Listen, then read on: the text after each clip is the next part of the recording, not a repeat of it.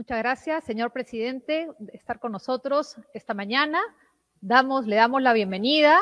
Escuchamos eh, todos muy atentos su mensaje. Bienvenido, señor presidente Pedro Castillo Terrones. Señora presidenta del CAE Ejecutivo 2021.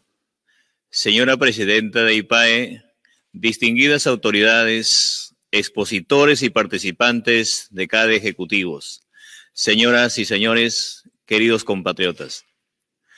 Quiero iniciar mi participación oportuna agradeciéndoles a todos y cada uno de los participantes, al Perú Profundo a las, y a los organizadores de la 59 edición del CADE Ejecutivo 2021 por haberme invitado para participar en la sesión de clausura de este importante evento.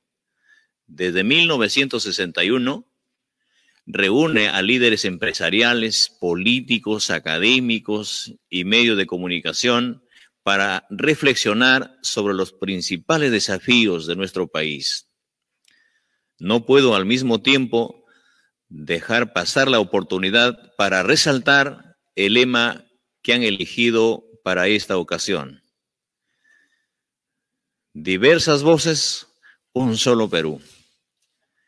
Porque si hay algo que no se ha hecho en los últimos años es escuchar al pueblo, al Perú profundo. Por décadas, nuestras hermanas, nuestros hermanos quechuas, aymaras, nuestros hermanos amazónicos, los conivos, los chipivos, los ashanincas, eh, los afroperuanos, todas las minorías, no solo fueron, no solo dejaron de ser escuchados, eh, no solo como organizaciones, como comunidades, sino también nos, nos olvidamos de sus demandas. Y es necesario que a partir de este gobierno dejemos de ignorarlos y que nunca más estén relegados del debate y las prioridades. Porque de lo contrario, los sucesivos CADE no hubieran abordado estos temas cuando veo, por ejemplo, que el tema principal del CADE de 2006 fue inclusión y desarrollo para todos. El 2017 fue todo lo que nos falta para ser un país justo y próspero. El 2011, innovación, aceleremos la transformación del Perú. Del 2019, una economía de mercado para todos. Lo que hay es un reconocimiento de la necesidad de cambios profundos en el país. Es algo que el pueblo peruano ha venido exigiendo desde hace mucho tiempo en las calles, en las plazas. Estimados empresarios, no basta el crecimiento del PBI si no viene acompañado de bienestar social para todos. Si el desarrollo olvida a los pobres, no es desarrollo. Mucho se dice que esta pandemia ha demostrado la, la precariedad de este Estado. En realidad, lo que ha hecho es terminar por develar todo lo que ya venía funcionando mal desde hace mucho tiempo. Un sistema de salud totalmente colapsado que conllevó a que más de 200 mil peruanos fallecieran en el lapso de este COVID-19. Más de 3 millones de peruanos que perdieron sus trabajos y cientos de micros y pequeños empresarios, em, empresas quebradas. Niñas y niños abandonados, y hoy más que todo familias, enormes, miles de familias en la orfandad, niñas y niños, adolescentes y jóvenes que por cerca de dos años no asisten y, no asistieron a, las instituciones educativas eh, a, llevar a, llevar los estudios de forma presencial, porque no tenían vacuna. Y es más, delegado de los maestros, no tienen acceso al Internet. Cientos de conflictos sociales, Solamente en el Perú hemos encontrado de gente que ha clamado por una pastilla, médicos en plena pandemia pidiendo que se le acerque, se le dé oxígeno a la población. Entonces, creemos importante que estos conflictos sociales que han venido desde hace tiempo deben ser atendidos. Estos pueblos no deben seguir siendo olvidados. Estos pueblos que no tienen luz, que no tienen agua, los agricultores abandonados, un país preso de la delincuencia común, el sicariato, el narcotráfico, la delincuencia está por todos los lados. No nos estamos justificando, porque la realidad está ahí. Pero es cierto que hemos recibido un país donde la corrupción le robó a los peruanos más de 23 mil millones de soles al año. Dinero que pudo haber sido destinado a construir escuelas, postas médicas y a alimentar a nuestros niños, a unir a los pueblos. Vamos a luchar y hemos venido acá para luchar contra esta pandemia. Por eso debo manifestarles que lo primero que debe, eh, lo, que hemos emprendido en este camino es proteger a nuestra población, sin lo cual no es posible y no sería, no sería posible avanzar a reactivar la economía. Primero la vida, primero la salud, y eso es lo importante. Fue la, fue la, más, la, meta más importante a la cual teníamos que nosotros atrevernos a hacer. Y por eso habíamos planteado, y por eso estamos acá, cumpliendo esa tarea que el pueblo nos ha asignado. Hasta hoy hemos inmunizado al 60% de la población objetivo contra la COVID-19. No solo eso, estamos vacunando ya a los niños de 12 a 17 años, a los profesionales de la salud y a los mayores de 65 años con la tercera dosis. En el plano económico, muchos de ustedes, estimados empresarios, no solo dudaron de mí, algunos, quién sabe, votaron en contra de nuestra candidatura. No me quejo, porque así es la democracia. Pero desde la campaña y con mayor intensidad durante este tiempo, no ha habido un solo día en que algunos sectores no me dejaron de tildar de comunista, de terrorista, responsable de aumento de precio de los, combustibles, del dólar, de, los alimentos. Dijeron que confiscaría sus casas y los, y, los ahorros. Pregunto, ¿el gobierno ha expropiado hasta la fecha a alguien, alguna empresa? alguno de ustedes el Estado les ha quitado su propiedad? Todo lo contrario. Hoy vuelvo a ratificar. Los empresarios tienen todas las garantías para invertir en el Perú. El Perú es para todos los peruanos. La política no puede, no puede traer cosas que no le interese al país. La política tiene que estar al servicio del país. En el país existen y seguirán existiendo seguridad jurídica y reglas claras, y por eso hago un llamado a los buenos empresarios, que estoy seguro que son la mayoría, a que sigan apostando por el país, que inviertan sin temores y generen empleos con derechos y a los malos empresarios, que también los hay, que no se aprovechen de la crisis y de la angustia de nuestros ciudadanos, que traten bien a los trabajadores y a los peruanos y que respeten sus derechos, que sean responsables con el cuidado del medio ambiente, de los derechos de las comunidades y que cumplan sus obligaciones tributarias, que no le jueguen mal al país, porque esos recursos irán a la salud, a la educación, para recuperar a esa gente que está esperando allá una oportunidad de trabajo, a las obras sociales. Muchos se han hablado de la economía social de mercado, pero debemos saber que la economía social de mercado no permite monopolios, oligopolios, ni concertación de precios. Una auténtica economía social de mercado es aquella que promueve y protege los intereses de las mayorías, fomenta la libre competencia y no tolere el aprovechamiento de la ley para beneficio propio, como lo hacen pequeños grupos. Si queremos garantizar la estabilidad económica del país, debemos exterminar de raíz ciertas prácticas.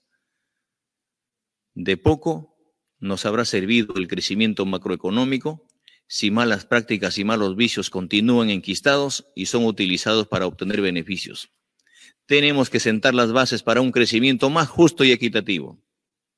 Debemos construir un Estado moderno al servicio de los ciudadanos.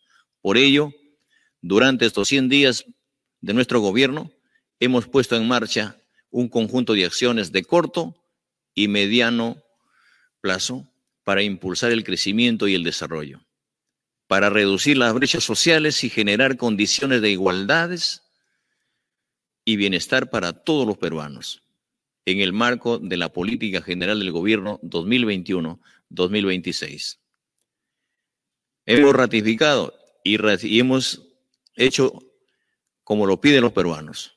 Por eso, el señor y el doctor Julio Velarde fue ratificado en la dirección del Banco Central de Reserva, junto a un equipo de profesionales de, profesionales de primer nivel, para que actúen con plena autonomía.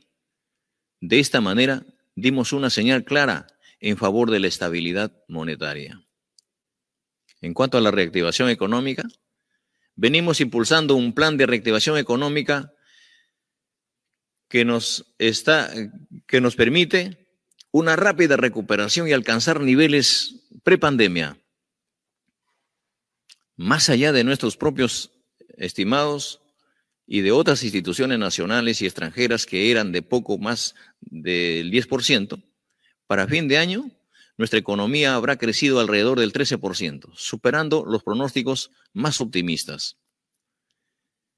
Esta veloz recuperación interna, en conjunto con un entorno internacional favorable, ha permitido también que la reducción del déficit fiscal supere nuestras expectativas y logre una reducción a octubre, una cifra mayor del 4%. Con ello, este año el Perú será no solo una de las economías de mayor crecimiento en la región, sino una de las mayores reducción de déficit fiscal. Nos preocupa principalmente que la gente no tenga trabajo,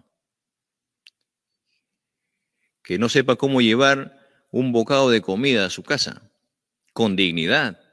En ese sentido, quiero destacar que solo entre julio y septiembre del presente año se han recuperado 300.000 puestos de trabajo formales y nuestro compromiso con el país es seguir impulsando medidas que contribuyan a recuperar los empleos perdidos y generar nuevos puestos de trabajo para la juventud especialmente.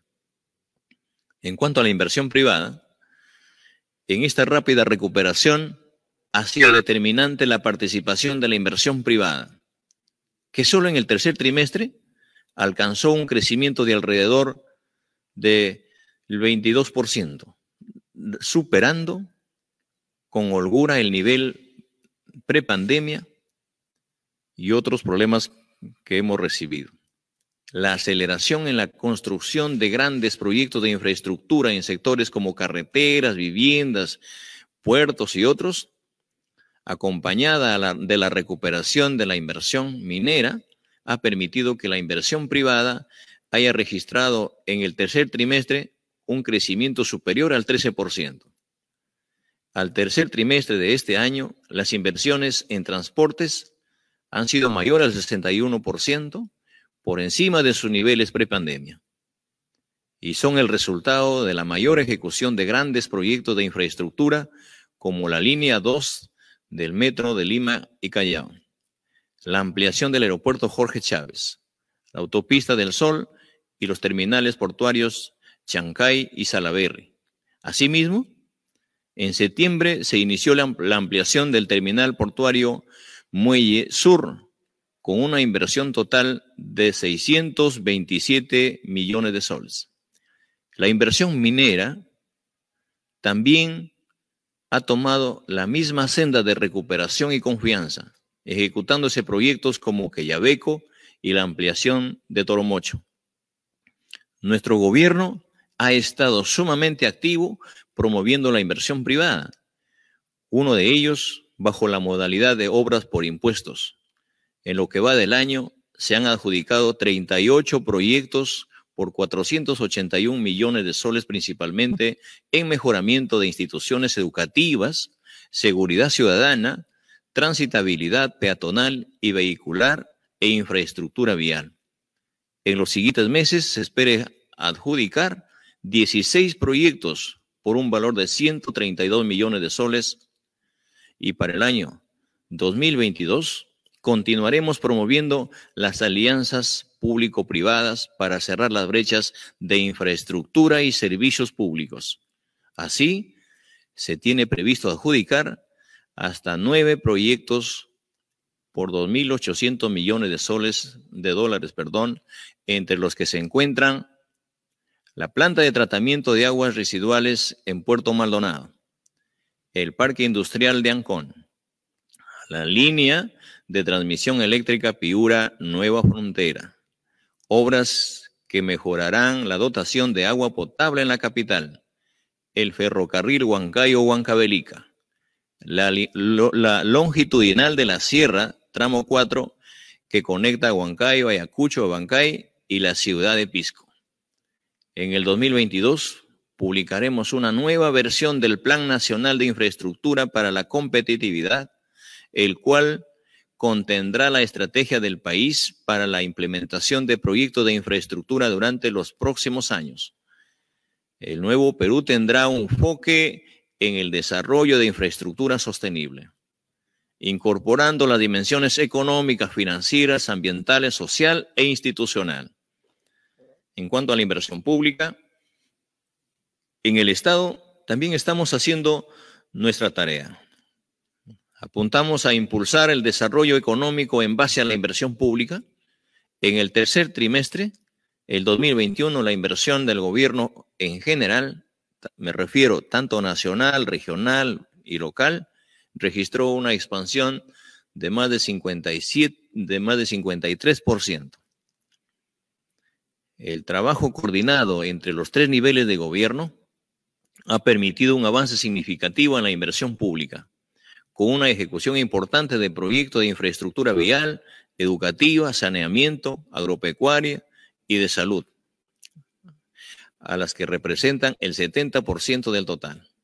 Entre los proyectos puedo destacar el sistema de agua potable y alcantarillado de la parte alta de Chorrillos, a cargo del Ministerio de Vivienda, Construcción y Saneamiento, por una inversión de 540 millones de soles.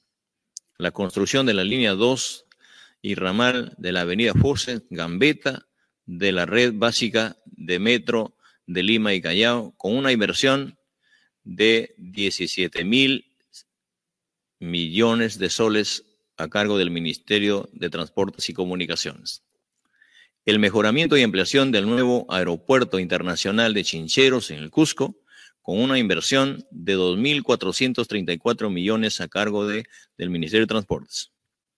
El Hospital Nacional Enrique Bernales, Goyique, en Comas, con una inversión de 994 millones a cargo del MINSA. El Hospital Regional Zacarías Correa Valdivia de Huancavelica, con una inversión de 343 millones de soles, a cargo del MINSA también. En cuanto al presupuesto público, en el año 2022, el presupuesto público crecerá a más del 7% y priorizará la atención de la emergencia sanitaria. La salud es primero. La educación de nuestros hijos, el fortalecimiento de la competitividad agrícola, el alivio de la pobreza, la protección social y la promoción del empleo y la productividad. En salud, estamos incrementando el presupuesto en más de 1.200 millones de soles para afrontar la emergencia y mejorar el primer nivel de atención. En educación se ha elevado el presupuesto en más de 2.600 millones de soles para garantizar el retorno a la presencialidad, el desarrollo profesional docente y la innovación tecnológica.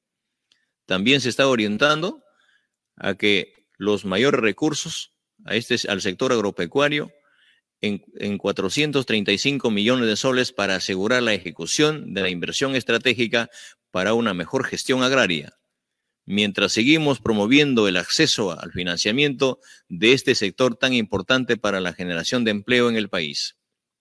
Asimismo, con el fin de dar alivio a ciudadanos en situación de pobreza y vulnerabilidad, se ha incrementado en 150 millones el presupuesto para programas sociales, la masificación del gas, la segunda reforma agraria, hemos iniciado ya la, renegociación del contrato de camisea.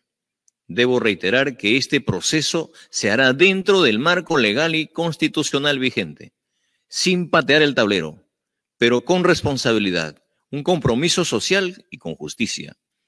También hemos tomado la decisión de masificar el gas natural, empezando por las regiones del Cusco, Puno, Apurímac, Arequipa, Moquegua, Tacna, Ayacucho, Ucayali y otras regiones. Los peruanos no solo tienen derecho a contar con gas natural en sus viviendas, sino también a acceder a precios justos. Asimismo, cumpliendo otro compromiso asumido con el pueblo peruano, lanzamos la segunda reforma agraria, que no significa expropiación o confiscación, sino un impulso a la conectividad rural, el acceso a los créditos, el apoyo técnico a nuestros agricultores, las compras públicas de alimentos, la siembra y cosecha de agua, en favor de más de dos millones de hombres y mujeres del campo que, estuvieron por muchos años, por muchas décadas, en el olvido. Nos preparamos para retornar a las clases presenciales en, el, en marzo del 2022 al 100%. Para ello, se está financiando el protocolo sanitario, a fin de que las escuelas sean un espacio seguro, un, un ambiente saludable para el personal docente, para los niños, los padres de familia, el personal administrativo, para todos los estudiantes. Y estos estudiantes que antes del COVID estuvieron totalmente aislados. El último sábado reinstalamos el Consejo Nacional del Trabajo, Promoción del Empleo, un paso importante para el país, porque después de mucho tiempo podemos sentarnos en, una mesa para hablar el mismo lenguaje. El Estado, los gremios empresariales y centrales sindicales a fin de impulsar el crecimiento y generar puestos de trabajo dignos. Esto no hubiera ocurrido si no existiera una confianza plena una voluntad y un compromiso para trabajar por el país. En cuanto a la estabilidad y la gobernabilidad, señores empresarios, entiendo su preocupación respecto a la estabilidad política del país. Soy un presidente legítimo que ha sido elegido para generar cambios en el pueblo peruano y que se ha trazado a través de las urnas. Me ratifico en esos, esos objetivos de cambio.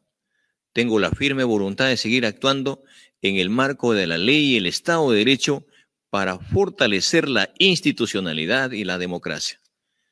Pero debemos saber que la gobernabilidad se construye entre todos, no solo de un lado. Se construye poniendo por delante los intereses del país, sin obstáculos, sin cortapisas, sin infundios y sin romper el equilibrio de poderes. La confrontación inútil le ha hecho mucho daño al país y solo ha generado frustración y desconfianza en los ciudadanos, en los políticos y en las instituciones. No podemos estar de espaldas a la ciudadanía. Debemos escuchar el reclamo y el, clamor de los pueblos, que pide solución a sus históricas demandas. El pueblo quiere ser atendido. El pueblo quiere ver que los empresarios, que las autoridades de los diferentes niveles y su gobierno los vean unidos y trabajando. Quiere ver a sus políticos planteando soluciones.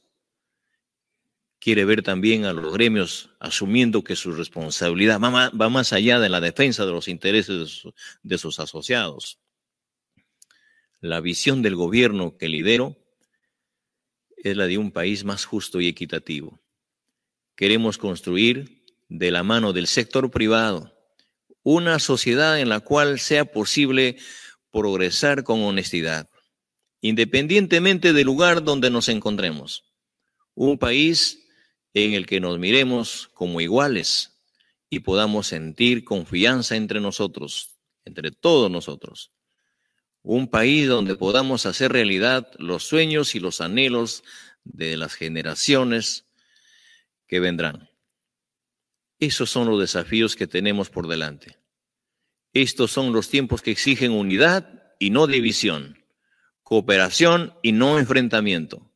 Solo así podremos alcanzar las grandes metas que todos compartimos. Soy un maestro andino, soy provinciano, el pueblo nos conoce, venimos de aquellas experiencias que hemos estado en las calles, en las luchas, y creemos importante que en este trajinar, asumiendo este mandato, este gobierno, abro los espacios a los empresarios, a la gente comprometida con esta patria para seguir adelante. Adelante. El Perú por delante. Muchas gracias.